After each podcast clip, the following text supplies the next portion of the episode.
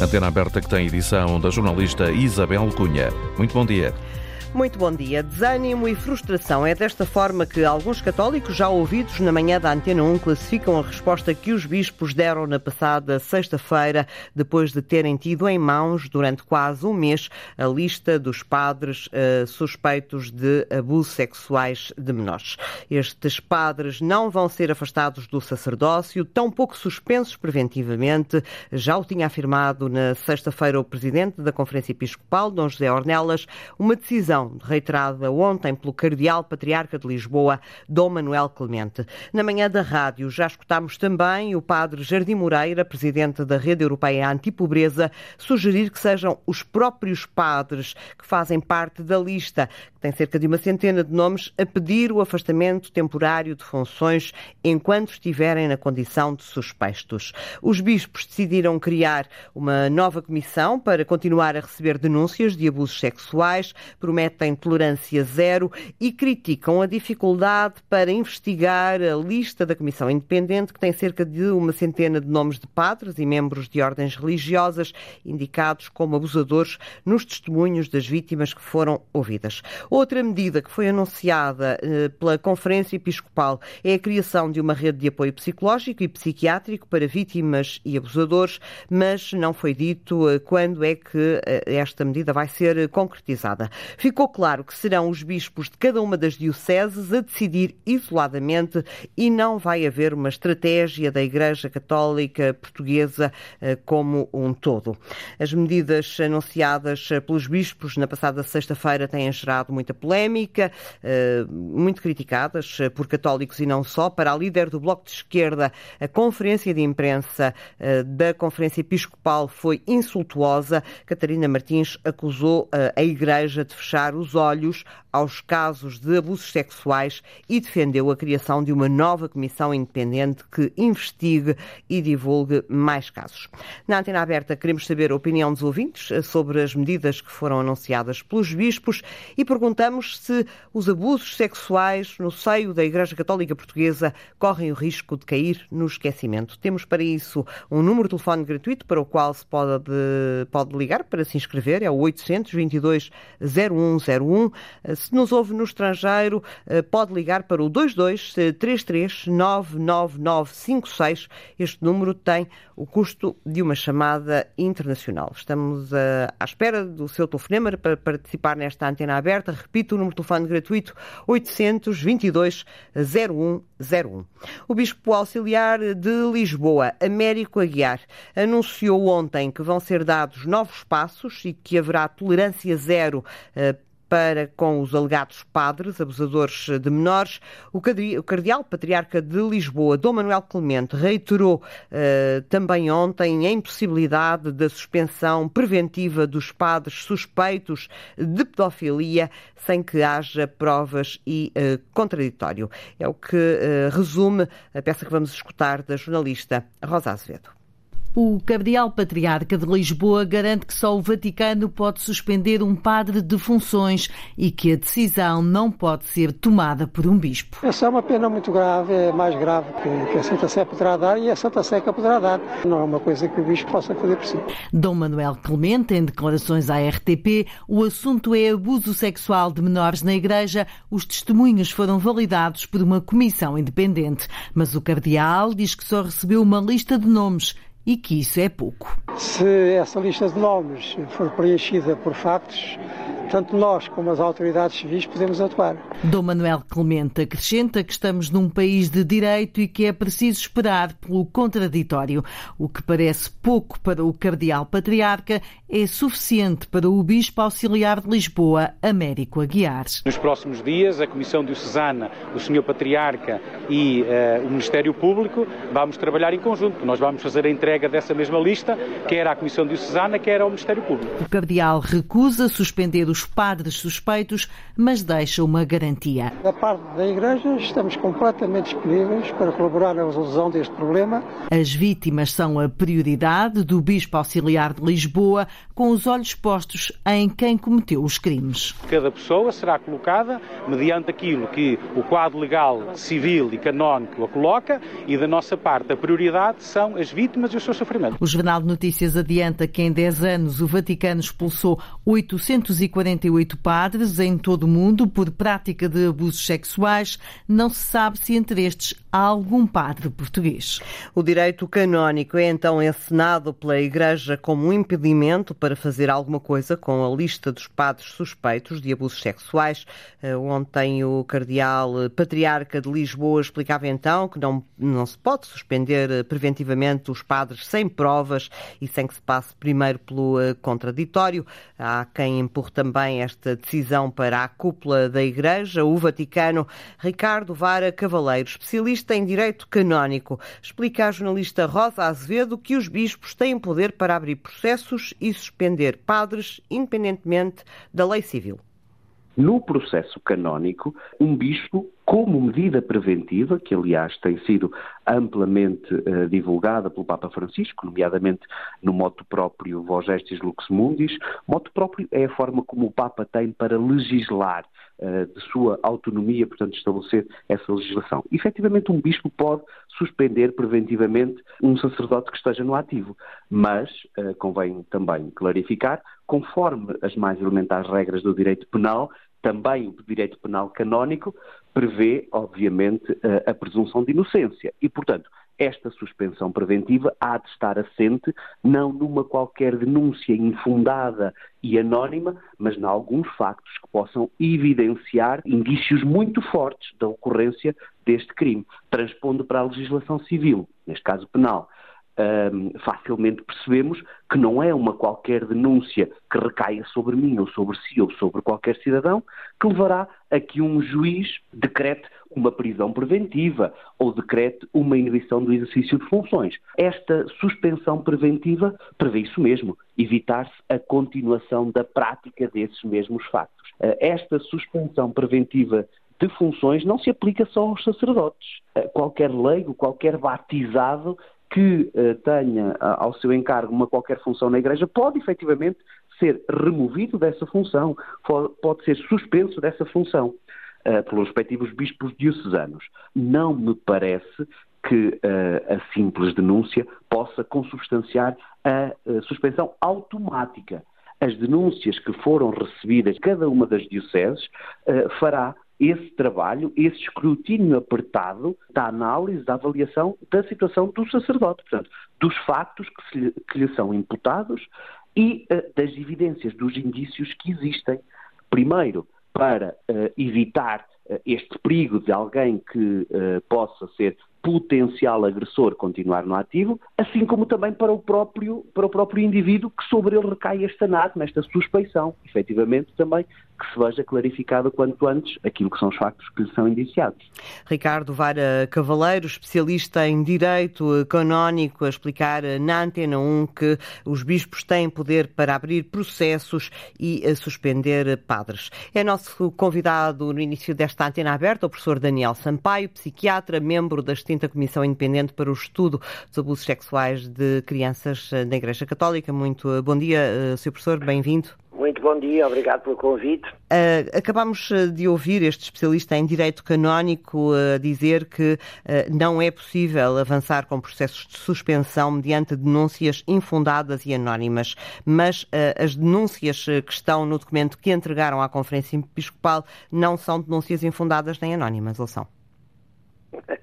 Bom, convém esclarecer essa questão, mas deixe-me primeiro citar Sofia de Mello Breiner Anderson sobre este tema, porque há 50 anos, a poeta Sofia disse: uh, uh, Vemos, ouvimos, lemos, não podemos ignorar. Portanto, a minha primeira mensagem é que este assunto não seja ignorado e não caia no esquecimento.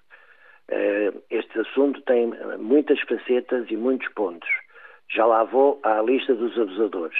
Mas, basicamente, nós temos que centrar agora o nosso trabalho na proteção às vítimas. As vítimas estão em sofrimento E essa deve ser a prioridade da Igreja e deve ser a prioridade também do Governo. Ou seja, os abusos sexuais são frequentes, trata-se de um, qualquer coisa que deve ser enquadrada a nível nacional. Neste momento estamos a tratar dos abusos da Igreja. Em relação àquilo que diz sobre a lista, eu já expliquei isso várias vezes, mas tenho todo o gosto em voltar a explicar. Evidentemente que não são eh, denúncias infundadas. São denúncias que a lista resulta do cruzamento daquilo que nos foi dado pelas vítimas, anónimas, porque eh, não podia ser de outra forma. Se, se, as vítimas pusessem o seu nome, nós teríamos um número muito pequeno de pessoas que quisessem dar a cara. Portanto, é óbvio que nestes questionários deste tipo têm que ser anónimos para as pessoas se sentirem livres a poder fazer o seu testemunho. Portanto, as vítimas são anónimas. Mas para mas a Comissão, as... deixe-me só perceber uh, isto que eu acho que é importante. São anónimas naquilo que escrevem, mas para a Comissão tinham um rosto. Eram pessoas com rosto. Eram pessoas com rosto, não sabemos o nome, mas as pessoas estão, as, as pessoas fizeram o seu testemunho no inquérito online, algumas fizeram o seu testemunho presencial. E essas pessoas apontaram o nome dos padres abusadores.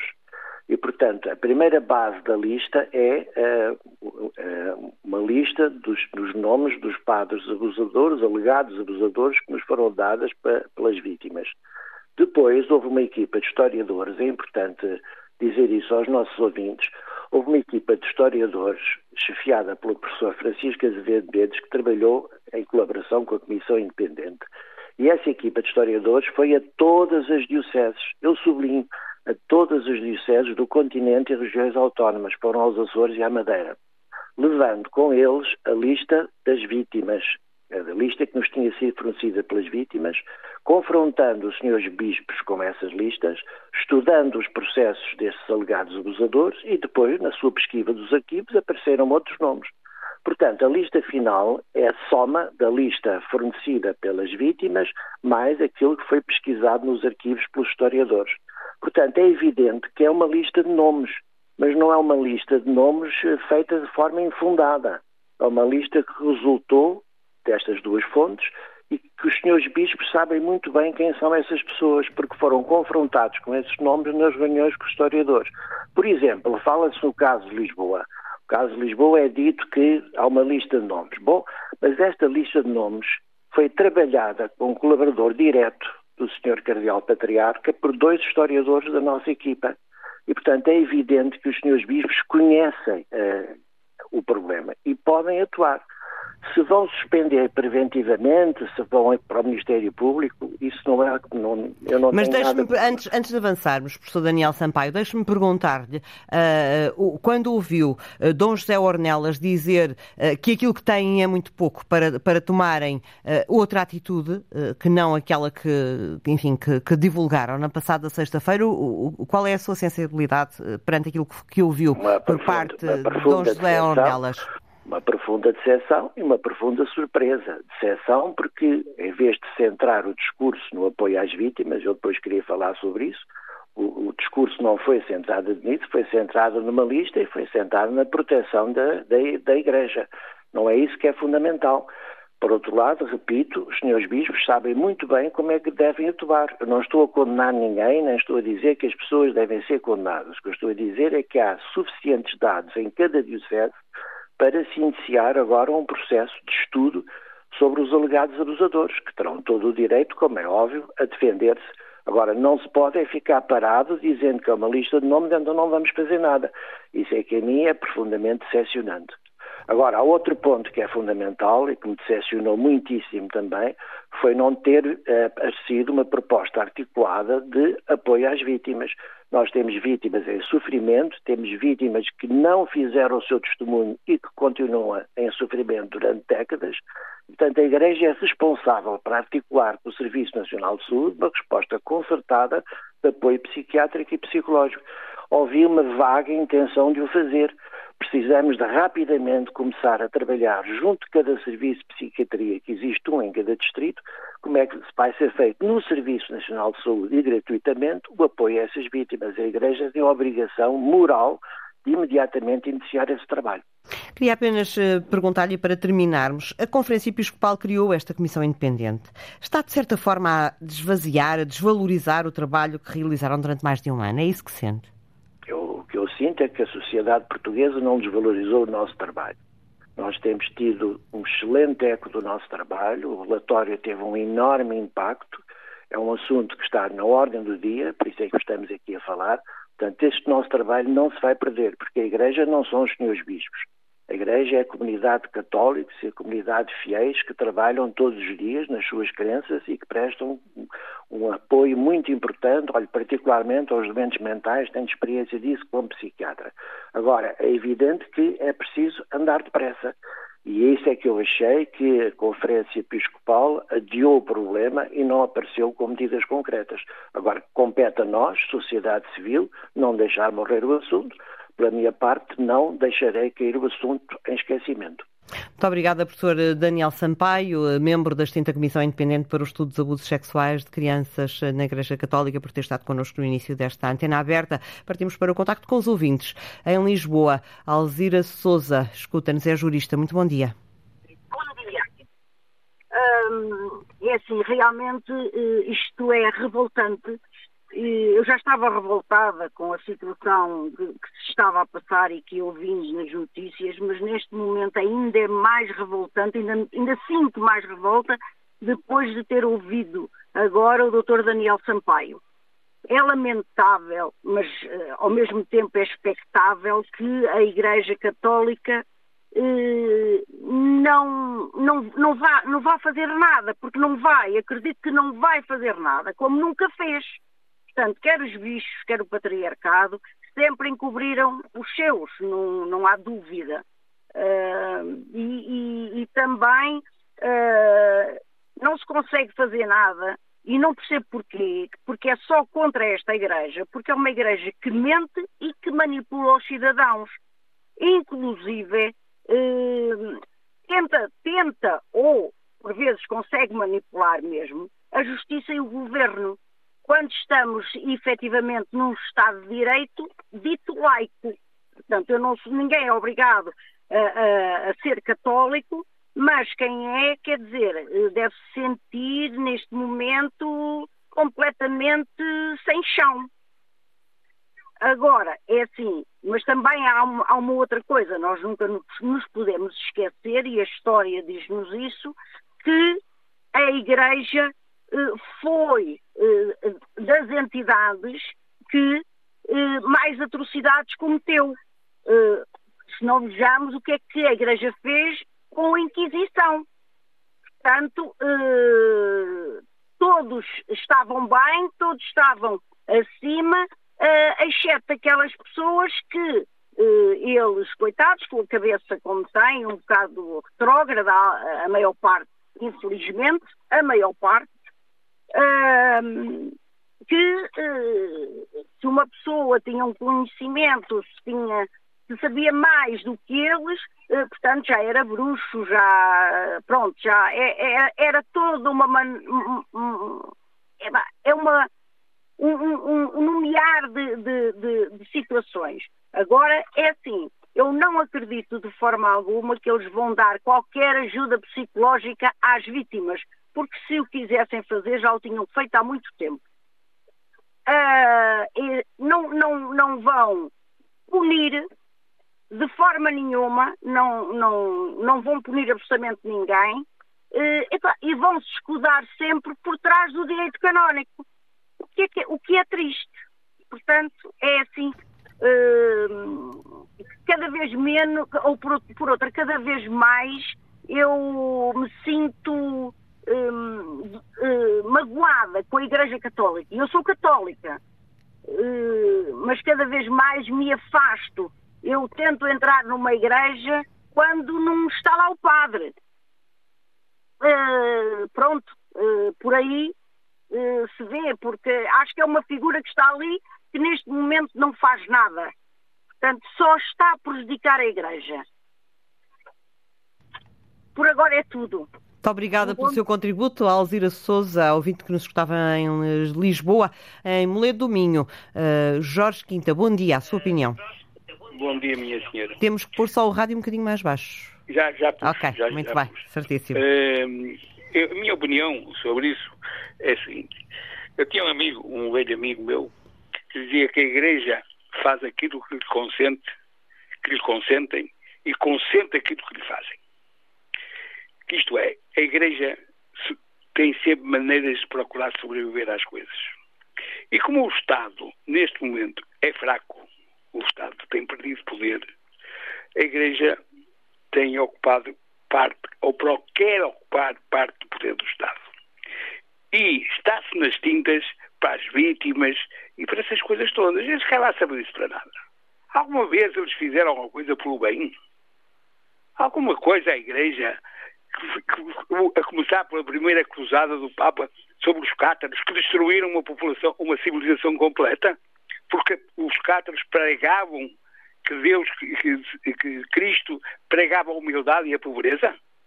Alguma vez o, o, o, o, o Santo António, chamado Fernando Martins, que foi estudar teologia para, os padres Crúzios de, de, Coimbra, para os padres Regrandes de Santo Agostinho, saiu por causa da luxúria e da gula que lá se passava dentro? A Igreja foi sempre isto. A Igreja vai ter de tentar ludibriar a Igreja vai tentar desliberar as pessoas. Vai agora fazer um pedido de perdão em Fátima, porque Fátima não é de Fátima. Fátima é do povo. Quem fez Fátima foi o povo português, foi a fé do povo, não foi a Igreja que a fez. A Igreja aceitou. Aceitou para ganhar dinheiro. Ora, o, o, o que eu tenho que dizer, e vou repetir, minha senhora, a Igreja faz aquilo que lhe consentem e consente aquilo que lhe fazem. E é a altura do Estado assumir a sua função de Estado laico e acabar com essa história do direito canónico. Se for preciso rever a concordata, que revejam a concordata. Agora, que não pode haver um poder que foge ao controle do Estado. É impossível, não pode acontecer. A Igreja não pode se refugiar no, no, no, direito canónico e vir com essa habilidade do Sr. Cardeal Patriarca de Lisboa falar em que é, é preciso é, é, no, no, direito no direito que a pessoa tem ao bom nome, que o direito, tem, é, o direito à inocência, etc. Tudo isso está certo. Mas como é que se pode provar? Como é que uma criança de 7 anos pode ser enganada por um padre num funcionário? A pôr-lhe a mão no, no, no pênis, a fazer vergonhas com ele? Numa criança de 7 anos, uma coisa é, é atacar a sua, a sua autonomia e a liberdade. Uma pessoa que não tem consciência. E esse homem faz uma coisa dessas. Isso é só do bandido. Peço desculpa a minha irritação, minha senhora, mas é assim. A minha opinião é que a Igreja é um bando. E fico por aqui. Muito obrigada, Jorge Quinta, o ouvinte que nos escuta em Moleda do Minho. Muito obrigada por ter eh, ligado. Connosco está a Maria de João Sando Lemos, eh, faz parte do eh, núcleo. Nós somos Igreja, um dos movimentos que participou numa, numa carta que foi escrita para, para os bispos, uma carta onde deixavam muitas sugestões para que os bispos pudessem tomar um caminho de, ehm, enfim, para eh, retificar eh, os, eh, os, estas questões relacionadas com o abuso sexual de menores. Uma das propostas dessa carta era que os padres que são suspeitos de serem abusadores e que estivessem ao serviço da Igreja deveriam deixar o sacerdócio. Nessa carta havia também a indicação para que os bispos incentivassem o estudo das conclusões eh, da Comissão Independente para evitar situações negacionistas ou a relativização eh, dos abusos. Maria de João hum, Sandelemos, eh, depois desta conferência, da Conferência Episcopal, não ter, ter feito, de certa forma, não ter, não ter olhado sequer para as vossas propostas, nem tão pouco para aquela em que vocês pediam um momento coletivo de perdão às vítimas vai ser feito um memorial em Fátima, mas não sabemos se esse momento coletivo vai de facto acontecer, não se percebeu muito bem. Eh, como é que, como é que, o, movimento, eh, como é que o movimento se sente depois de ter enviado todas estas propostas Olha, e elas não fazerem nós... parte daquilo que, eh, que foi o resultado da, da Conferência Episcopal? Olha, surpresa não foi, não é? Que já estamos habituados, isto é, é a Igreja, a hierarquia dificilmente houve os leigos. Portanto, uh, já calculávamos que não ia ser, mas realmente nunca pensámos que nem sequer uh, uh, prestassem atenção à comissão que eles próprios pediram para criar e que deixaram e organizaram. De modo que a desilusão é total e principalmente ainda nesta, nesta fase o, a hierarquia católica considera-se acima da lei. Os padres abusadores não podem estar acima da lei. Qualquer pessoa na sociedade civil, um treinador de futebol, ou disto, ou daquilo, ou daquele outro, ou, enfim, o, o regente de um coro, se há mínima suspeita, são suspensos, são julgados, se são absolvidos, voltam para a sua vida. Agora, os padres suspeitos não podem continuar em funções, porque as crianças não podem correr riscos mais. De modo que é, eu, eu, eu, é, é, é mais que desilusão, é desgosto, é horror pensar que dão mais importância aos bispos que ocultaram e aos padres que são indiciados de abuso do que às crianças que foram violentadas e que podem, uma vez que os padres, eh, que, que, que as pessoas que são acusadas de hum, suspeitas de violar, as, de abusar das crianças e dos jovens, eh, continuam. E, e há outro problema, é que há, há 100 que, se, que, que, estão ali indiciados, não é? Mas há imenso, há um clero imenso que é ótimo, que nunca, nunca eh, fez uma coisa destas, mas a vergonha, usando um termo popular, desbota para eles. Porque as pessoas chegam aos sítios e dizem, eu não sei se ele, se ele faz parte desta lista ou não, de modo que realmente para esclarecer os. Na sua opinião, ficam todos sob suspeita desta forma? Ficam todos sob suspeita. E para isto ficar uh, claro, era imediatamente suspender os suspeitos, tratar à luz da lei, porque qualquer pessoa que é suspeita de seja do que for, é, é, acaba, tem que ser indiciada, tem que ser suspensa, enfim, isto funciona para os políticos, para os deputados, para os padres, para os treinadores, portanto, a hierarquia, não, uh, os padres católicos não estão acima da lei, nem os bispos, portanto, têm que cumprir a lei civil, não se podem esconder atrás do direito canónico, que não interessa para este caso. Muito obrigada, Maria, Maria João Santos Lemos, eh, do eh, movimento Nós eh, Somos Igreja. Regresso ao contacto com os ouvintes no Porto. Escuta-nos João Passos. Muito bom dia, a sua opinião. Bom, bom dia. Olha, eu, como católico, sinto-me revoltado e com, um, vai-me desculpar o termo, um certo nojo da hierarquia da nossa Igreja em Portugal.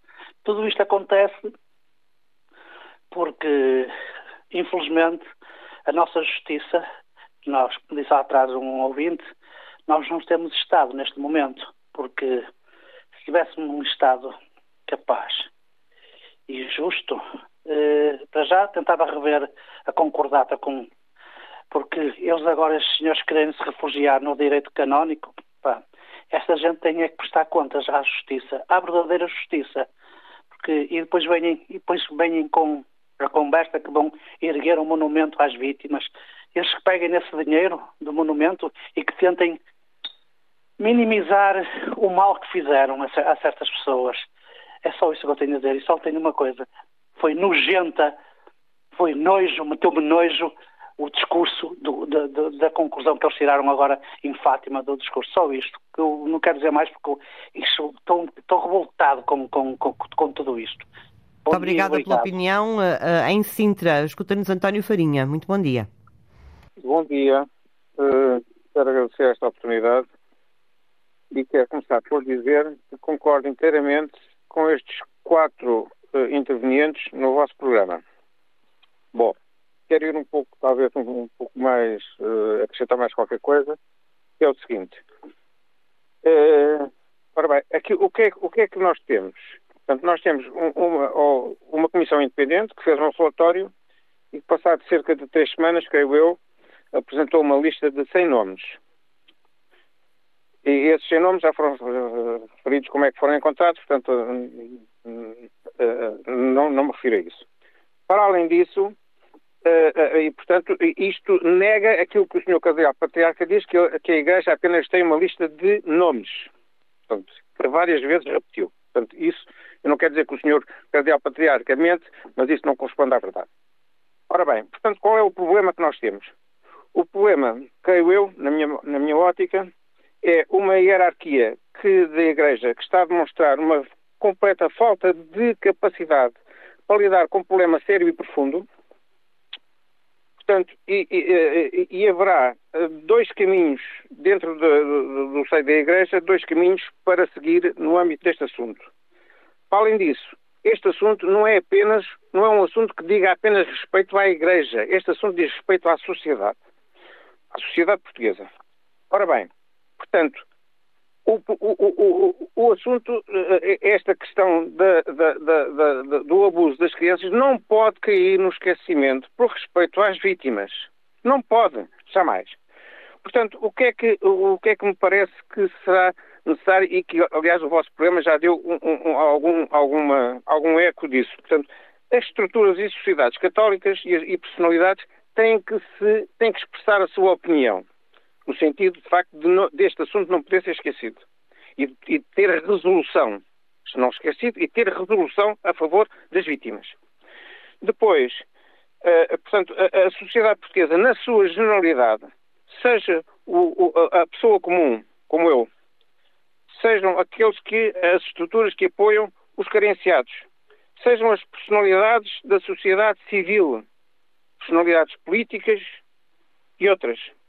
Portanto, tudo isto, todas, to, to, todas estas entidades, todas estas pessoas individuais ou coletivas, terão que manifestar uma opinião em favor das vítimas. Elas merecem esse respeito, merecem a sua coragem em se terem manifestado. Exige essa resposta da sociedade e, portanto, aquilo que nós precisamos, aquilo que a sociedade portuguesa precisa, aquilo que a Igreja precisa, é de ter uma igreja de luz, uma igreja renascentista, uma igreja renascentista sem Borgias, e existem muitos Borgias, inclusivamente no Patriarcado de Lisboa. Muito obrigado, bom dia. Muito obrigada a nós, a António Farinha, o ouvinte que eh, nos ouve em Sintra, por ter participado neste programa. Subimos no mapa, vamos até Mira. Madalena Oliveira, muito bom dia.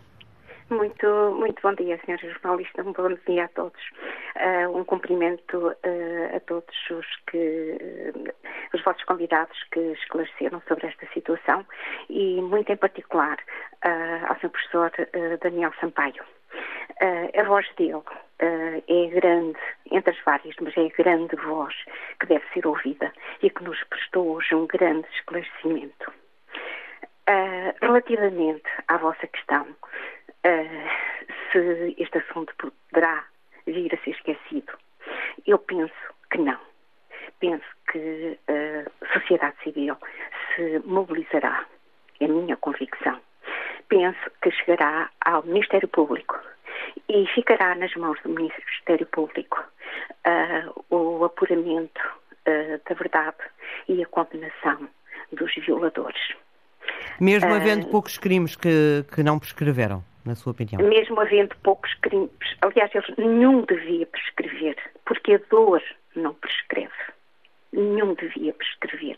Mas mesmo que fosse um só caso, um só caso, tudo devia ir por diante. Uh, relativamente ao posicionamento uh, da Igreja Católica, oferece-me uh, oferece dizer, oferece dizer duas coisas. Primeiro, para mim não me causa espanto Absoluta, absolutamente nenhum. Uh, todos nós uh, conhecemos o histórico uh, comportamental da Igreja Católica, portanto, não me causa espanto. Segundo, as altas hierarquias da Igreja Católica poderão eventualmente estar a levar à letra aquela parte do Evangelho em que se diz uh, quem tem pecado não atire a primeira pedra. Lamentavelmente. Uh, e nada mais tenho a dizer. Muito obrigada, Madalena, pelo seu contributo nesta antena aberta. Está connosco também a Carla Ferreira, é porta-voz da Associação Portuguesa de Apoio à Vítima. Bom dia, Carla, bem-vinda. Bom dia, obrigada. Como é que a APAV olha para esta decisão dos bispos de que os padres suspeitos de abusos sexuais de menores não podem ser afastados das dioceses sem provas e sem contraditório? Uh, a, APAV, a APAV mantém aquilo que já vem dizendo desde o, desde o dia do, do comunicado nos diferentes órgãos de comunicação social. Um, o afastamento preventivo não equivale a um julgamento.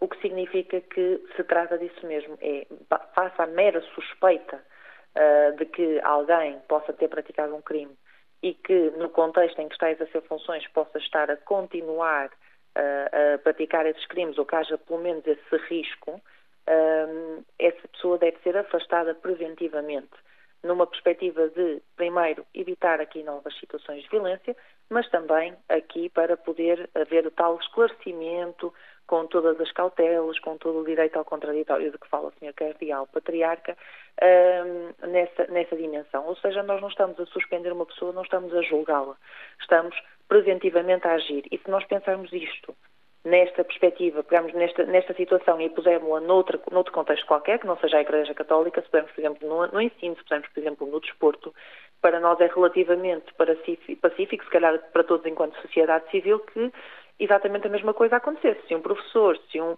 se um treinador é suspeito da prática de uma situação de violência, não se deixa essa pessoa ficar a exercer funções. Afasta-se preventivamente, faz o respectivo processo disciplinar, processo de averiguações interno, paralelamente aqui a um potencial processo de crime, e depois sim tiram-se ilações, chegam-se a conclusões com toda, com toda é a essa a experiência da APAV, Sim. que é uma associação de apoio à vítima, nos diferentes setores da atividade portuguesa?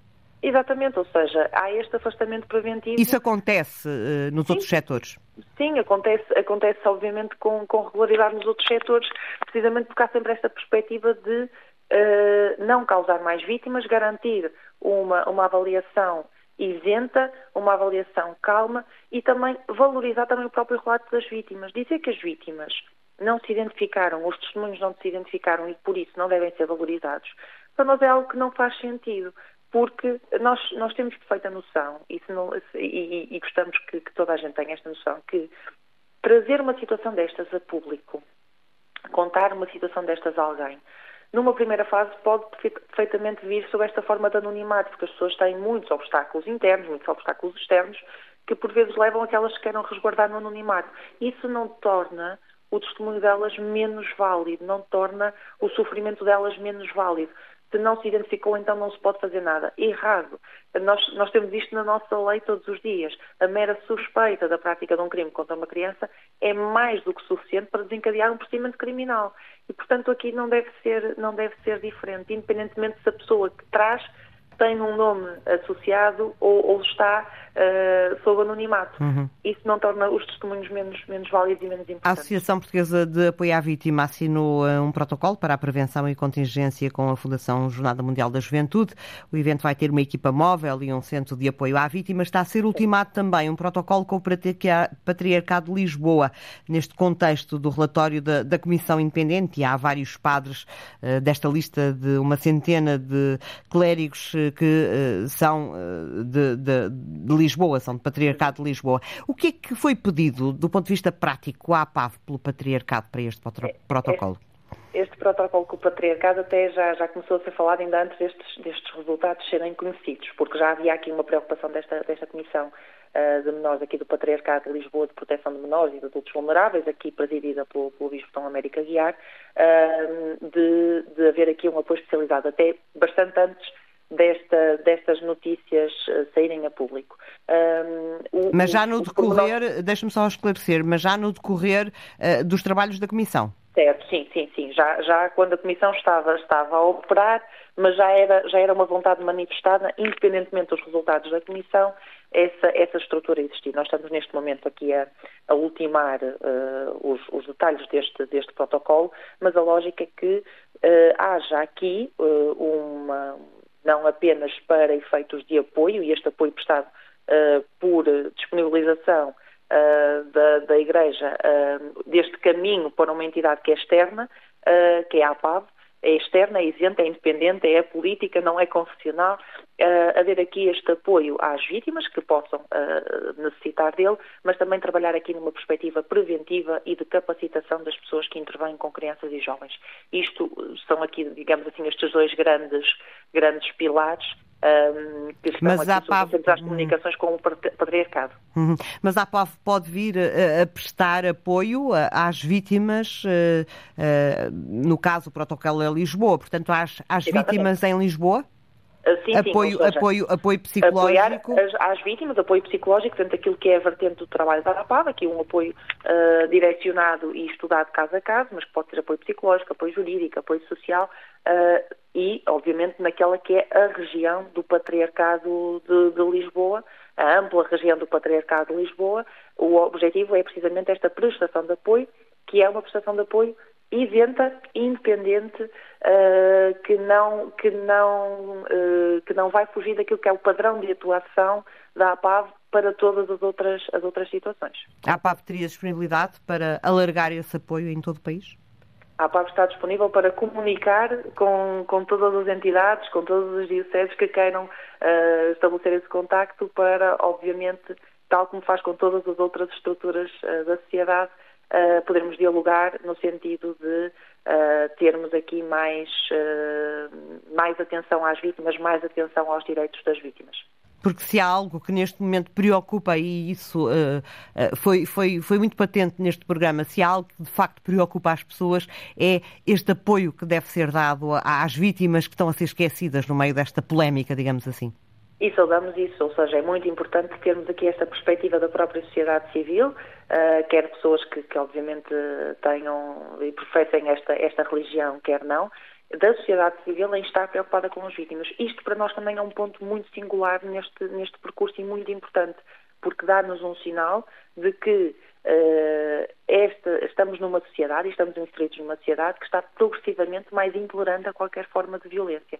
Uh, não esquecendo as vítimas e pondo as vítimas como centro da atuação e centro das preocupações da própria sociedade civil, isso para nós é muito importante e um sinal muito pertinente de que, uh, quaisquer que sejam os passos seguintes, vamos ter uma sociedade civil atenta, uh, que escrutina, no âmbito desta democracia em que todos estamos, que escrutina, que pede esclarecimentos e que não deixa o assunto, o assunto ficar por aqui e ficar por, pelo esquecimento que, este, que está até subjacente ao tema da vossa antena aberta de hoje. Muito obrigada, Carla Ferreira, porta-voz eh, da Associação Portuguesa de Apoio à Vítima. Em Faro, eh, escuta-nos Manuel Pia. Muito bom dia, a sua opinião. Bom dia, senhora jornalista. Pronto, vamos começar aqui por. Portugal é um Estado laico, a Constituição estabelece a liberdade e a consciência da religião e do culto e não discrimina, não faz discriminação entre as comunidades religiosas. Se, sempre separa o Estado. Bom, vamos, vamos começar aqui no, na questão. Isto foi, isto foi dramático. Nós, eu sou católico, sou batizado por igreja e casado por igreja, não, não sou praticante, mas respeito a igreja e gosto da igreja e gosto que a igreja pois funcione como deve funcionar. Os homens hoje que representam a igreja não são todos iguais. Mas acontece é que temos 5 mil vítimas, que, que, foi uma tragédia, é mais uma ampla, dura tragédia uh, da realidade. Diz o Presidente da Conferência Episcopal, que coloca a Igreja Católica quanto instituição e o Estado. A necessidade de servir e a prevenção do aprofundamento da responsabilidade civil. Está aqui a responsabilidade civil das vítimas, para que, além desta consciência, o puramento deve ser absolutamente ser exercido pela Justiça. Eu acho que a Justiça deve, o Ministério Público deve, deve tomar conta desta coisa e o Estado não se deve aliar das vítimas do sofrimento que está a provocar a todos aqueles que foram vítimas destas malfeitorias. Por outro lado, uma, na, na, última participação que eu, que eu participei sobre esta, esta situação, também se põe a questão que o Vaticano não pode ser hipócrita uma vez que se levantasse o celibato dos homens que servem a Igreja, parte destes casos tinham-se evitado, não é? Portanto, é só o que eu tenho essa a é dizer. É outra, essa é outra discussão, Manuel Pia. Muito obrigada por ter participado em Guimarães. Miguel Silva, bom dia, a sua opinião. Olá, muito bom dia. Uh, agradecer a oportunidade que me é dada. É a primeira vez que participo no vosso, Bem-vindo. programa. Muito obrigado. Um, eu, eu acho que já foi muita coisa dita e ainda bem daquilo que eu queria dizer. Revejo-me, no geral, naquilo que foi dito, sobretudo nas primeiras participações, mas acho que era importante dizer o seguinte. Eu, eu, eu não sou crente. Uh, portanto, para mim é fácil apontar uh, o dedo à Igreja, muito fácil. Aliás, para qualquer pessoa acho que é fácil, uh, como já foi dito aí, o passado da Igreja é todo ele bastante questionável, no mínimo. E, portanto, é fácil dizer, estão a ver, a Igreja é assim, a Igreja comporta-se desta maneira. Agora, eu acho que isso, e, e, portanto, não, não focar a questão em alguns membros não, acho que isso vai muito para além de alguns membros. Acho que também não vou dizer que é um modus operandi da Igreja, mas anda ali entre uma coisa e a outra. Agora, a coisa, é, a, a, a discussão penso tem que ir muito mais além. É preciso ver, eu tenho 29 anos, sempre, desde que nasci, sempre ouvi dizer estas coisas, sempre ouvi falar destas coisas que estavam abafadas, mas que se ouvia. Toda a gente ouviu, toda a gente. Quem é que nunca ouviu falar deste tipo de coisas que agora vêm assim a público, com mais intensidade? Portanto, há muito mais responsáveis. Seria muito redutor estar agora aqui a apontar o dedo àqueles membros da Igreja. Não, não. Há muito mais dedos para apontar. Aliás, há relatos de crianças que foram abusadas e que tiveram a coragem de chegar a casa, manifestarem-se aos seus pais e foram completamente ignorados. Portanto, chamar crime, por, exemplo, este padre ou aqueles padres têm que ser levados à justiça. Sim, está bem, mas há toda uma sociedade, há toda uma sociedade, especialmente os crentes que estão envolvidos na igreja, que fazem, que precisam da igreja, é preciso ver que dizer assim, uh, uh, estes membros são culpados, têm que ser levados à justiça, está bem, mas as pessoas precisam da Igreja. As pessoas precisam desta Igreja, não é de outra, é desta que conhecem e que sabem que se comporta desta maneira há muito tempo. Quem é que não sabe que a Igreja tem este comportamento? Só quem, quem andar com os ouvidos tapados. Quer dizer, toda a gente sabe que isto é assim.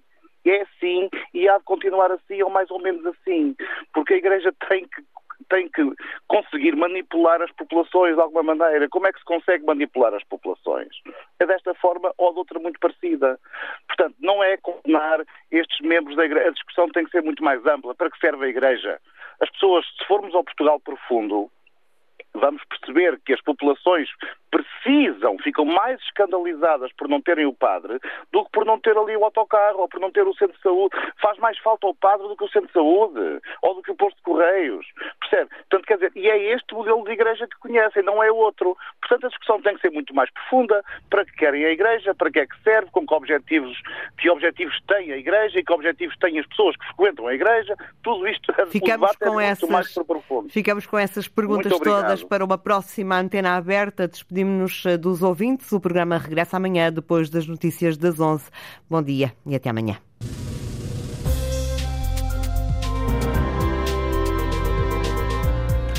Antena Aberta teve edição da jornalista Isabel Cunha.